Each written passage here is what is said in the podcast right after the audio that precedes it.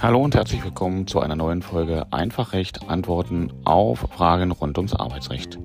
Heute geht es um die dritte Phase des äh, Arbeitsverhältnisses, so habe ich es bezeichnet, und zwar nennt sich das Beginn des Arbeitsverhältnisses als solches.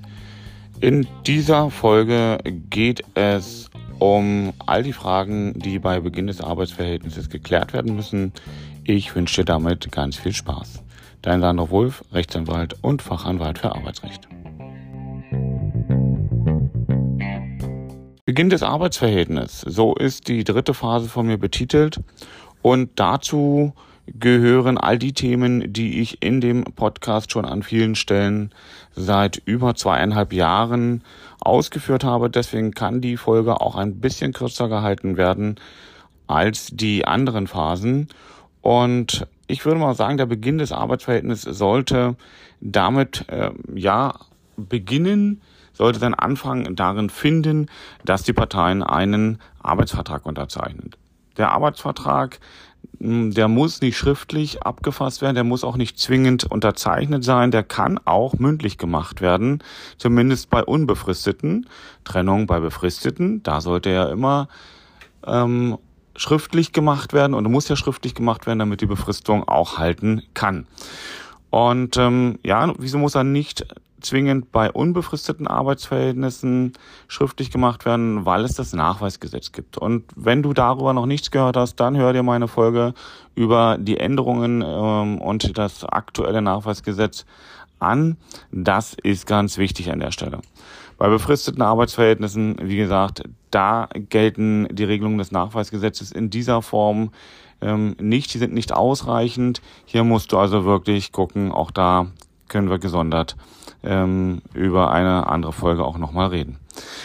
Wenn der Arbeitsvertrag abgeschlossen ist, wichtig, da müssen die wesentlichen Vertragsparteien genannt sein, also auch darauf achten, dass der Arbeitgeber wirklich in der juristischen Form mit den Vertretungsbevollmächtigungen benannt ist. Da muss dann, müssen die wesentlichen Dinge geregelt werden. Arbeitszeit, ähm, über den Arbeitsort darf man drüber nachdenken. Der soll nach dem Nachweisgesetz jetzt auch benannt werden. Der muss aber nicht als Ort benannt werden. Das heißt, auch eine regionale Begrenzung ist möglich. Ähm, und viele andere Dinge. Was an der Stelle zu beachten ist, will ich hier im Einzelnen nicht wiederholen.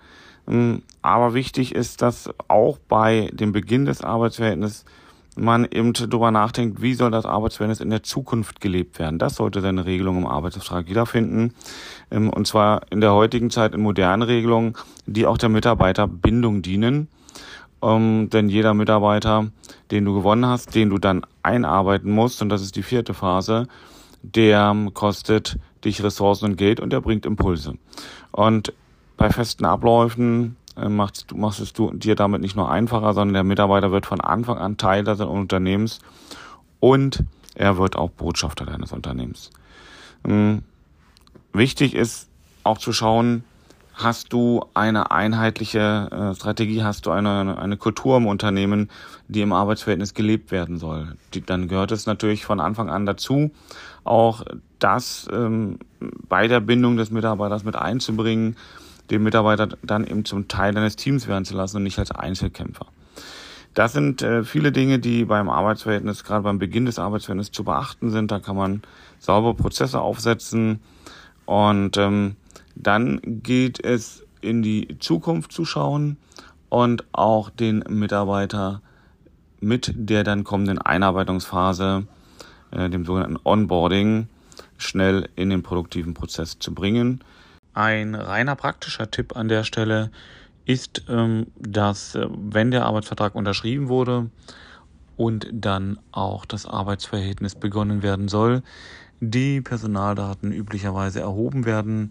Hier wird oftmals noch mit Papier gearbeitet, das geht sicherlich ein bisschen smarter, um dann nicht nur die persönlichen Daten aufzunehmen, sondern auch all die Daten, um den Mitarbeiter, die Mitarbeiterin entsprechend bei der Krankenkasse und auch den Rentenversicherungsträgern und ähnlichem anzumelden, um dann die entsprechenden Sozialabgaben je nach Arbeitsverhältnis auch abführen zu können.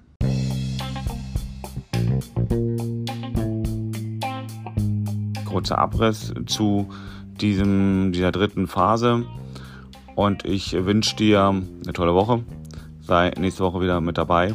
Dein Sandro Wulf, Rechtsanwalt und Fachanwalt für Arbeitsrecht.